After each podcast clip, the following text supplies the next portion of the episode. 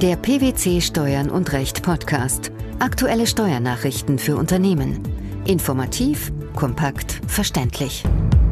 Herzlich willkommen zur 212. Ausgabe unseres Steuern und Recht Podcasts, den PwC Steuernachrichten zum Hören.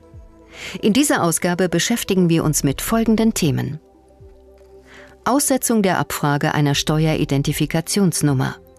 Bundesrat begrüßt Informationsaustausch bei Steuersparmodellen.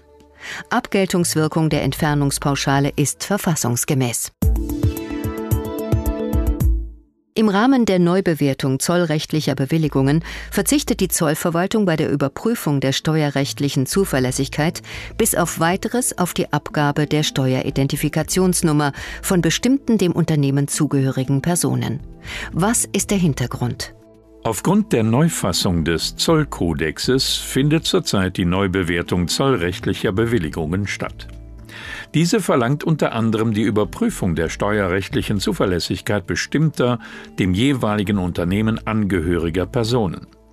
Überprüft werden vor allem Mitglieder der Unternehmensleitung und für Zollangelegenheiten verantwortliche Personen.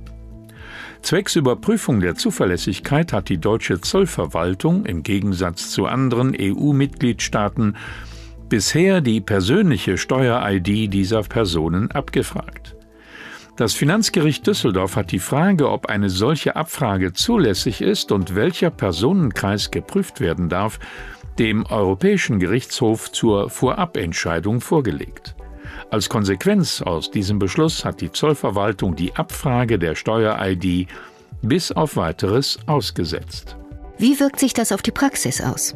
In den angepassten Fragebögen werden nun lediglich Vor- und Nachname, Geburtsdatum sowie das zuständige Finanzamt des beschriebenen Personenkreises abgefragt. Selbst auf die Abfrage einer Anschrift wird, mit Ausnahme der des Haupteigentümers oder Hauptanteilseigners, verzichtet. Gleichzeitig weist die Zollverwaltung darauf hin, dass auch die bisher genutzten Fragebögen unter Verzicht der Angabe einer Steuer-ID genutzt werden können. Ist dieses Vorgehen sinnvoll? Die Entscheidung der Zollverwaltung ist nach der allgemeinen Diskussion und der gerichtlichen Entscheidung bezüglich der Klärungsbedürftigkeit zu begrüßen. Zwar ist der Personenkreis, dessen steuerrechtliche Zuverlässigkeit zu prüfen ist, weiterhin nicht genau bezeichnet, aber immerhin versucht die Zollverwaltung, die gerichtlichen Bedenken sowohl im Hinblick auf den Personenkreis als auch im Hinblick auf die Abfrage der Steuer-ID in den Fragebögen umzusetzen. Und wie geht es nun weiter? Es bleibt abzuwarten, wie die Zollverwaltung die nunmehr abgefragten Daten nutzt. Hierbei bleibt zu hoffen, dass bei der Überprüfung der steuerrechtlichen Zuverlässigkeit vor allem auch die bisherigen, in der Regel guten Erfahrungen des jeweilig zuständigen Hauptzollamtes mit dem Antragsteller, dem Unternehmen, deutlich einfließen. Es kann davon ausgegangen werden, dass die Zollverwaltung von der Abfrage einer Steuer-ID absieht, bis der Europäische Gerichtshof über den Beschluss des FG Düsseldorf entschieden hat. In seiner Sitzung am 22. September 2017 hat der Bundesrat den Vorschlag für eine Richtlinie des Rates zur Änderung der Richtlinie 2011-16 EU bezüglich des verpflichtenden automatischen Informationsaustauschs im Bereich der Besteuerung über meldepflichtige grenzüberschreitende Modelle ausdrücklich begrüßt und hierzu Stellung genommen. Die Einführung von Regelungen für eine Meldepflicht entspricht demnach einer langjährigen Forderung des Bundesrates. Was sehen die geplanten Änderungen konkret vor? Sie sehen vor, dass die betreffende EU-Richtlinie künftig eine allgemeine Verpflichtung für die nationalen Steuerbehörden enthalten soll, welche die Umstände für einen spontanen Informationsaustausch mit anderen EU-Steuerbehörden regelt.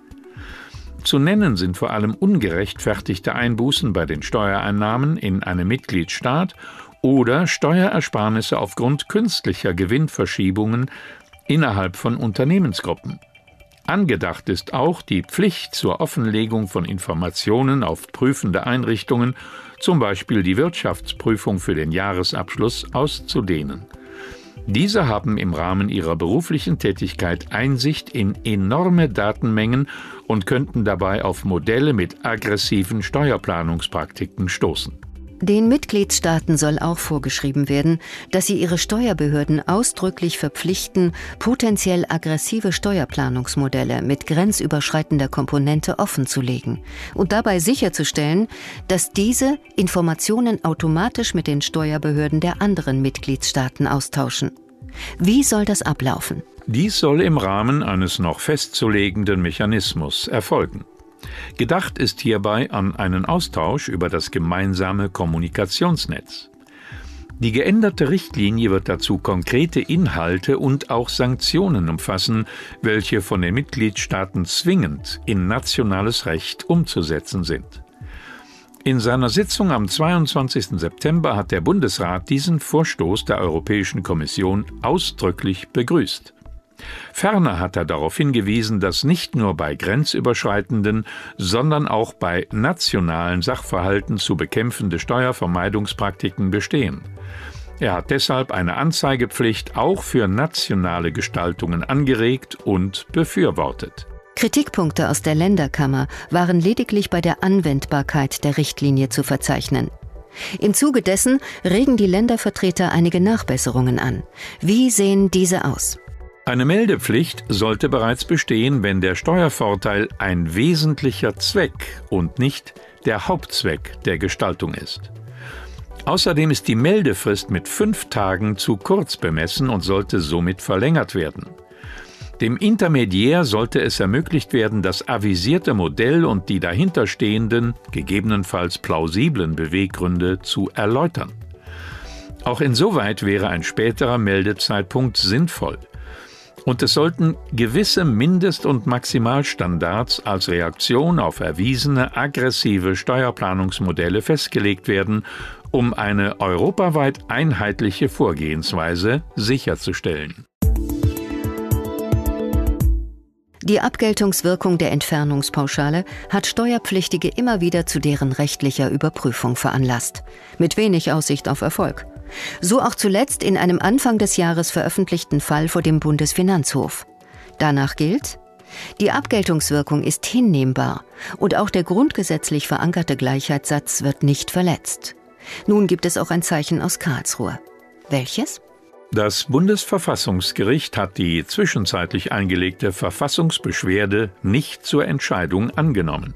Anlass zu der Entscheidung des Bundesfinanzhofs war die Frage, ob Aufwendungen für Fahrten zwischen Wohnung und regelmäßiger Arbeitsstätte mit den tatsächlichen Kosten oder nur in Höhe der Entfernungspauschale angesetzt werden können. Welcher Sachverhalt lag zugrunde? Der Kläger hatte für seine Fahrten zwischen Wohnung und Arbeitsstätte die tatsächlichen Kosten geltend gemacht was das Finanzamt und auch das Finanzgericht ablehnten, indem lediglich die geringere Entfernungspauschale anerkannt wurde.